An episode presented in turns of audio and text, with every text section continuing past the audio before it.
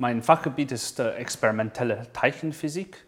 Ähm, wir nutzen Daten gesammelt von dem CERN-Forschungszentrum, weil dort eine große Teilchenbeschleuniger mit sehr hoher Energie Proton-Proton-Kollisionen äh, macht. Ich glaube, äh, viele haben von diesem berühmten Higgs-Teilchen ähm, gehört. Ich forsche genauer äh, diese Higgs-Boson.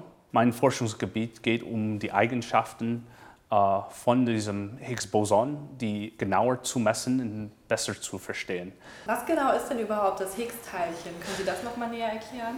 Also das Higgs-Teilchen ist eine Anregung von diesem sogenannten Higgs-Feld, das das Standardmodell vorhersagt. Und ohne das Higgs-Bosons, dann hätten wir keinen Nachweis, dass dieses Higgs-Feld eigentlich existiert. Und es erklärt dann, warum die anderen Teilchen unseres Universums eigentlich Masse äh, besitzen. Haben Sie vielleicht eine anschauliche Erklärung dafür parat, ähm, was das Higgs-Teilchen ist, also was man sich darunter vorstellen kann? Mein Lieblingsmetaphor ist, ist äh, Wasser, in, also in einem Schwimmbad.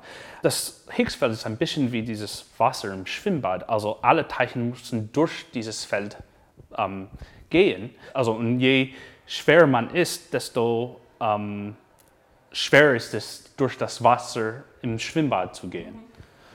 Und je mehr ein Teilchen mit diesem Higgsfeld wechselwirkt, desto schwerer ist es, ist es und desto mehr Masse besitzt es. Wie wird das Higgs-Boson am Atlas-Detektor überhaupt gemessen? Gut, das ist eine gute Frage. Ähm, das Higgs-Boson ist nicht direkt entdeckt oder beobachtet, sondern es ist entdeckt durch seine Zerfallsprodukte.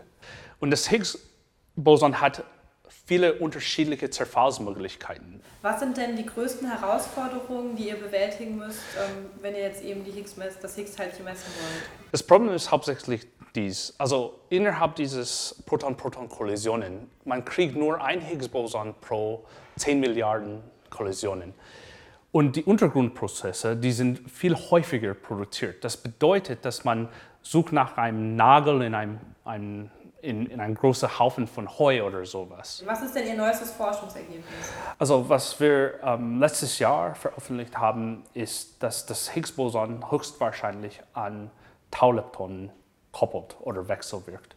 Und das ist äh, ein ganz wichtiges Ergebnis.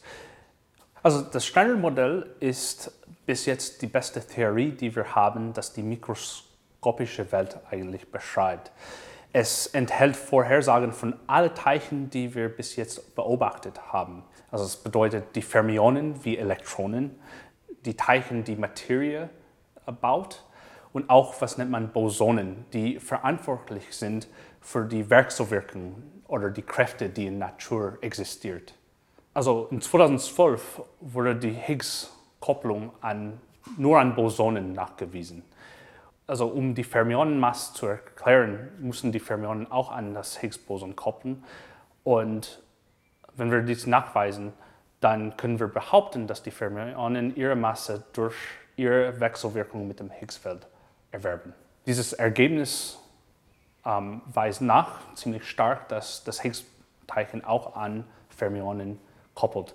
Und deswegen können wir auch wahrscheinlich behaupten, dass Fermionen ihre Masse durch die Wechselwirkung mit dem Higgsfeld erwirbt.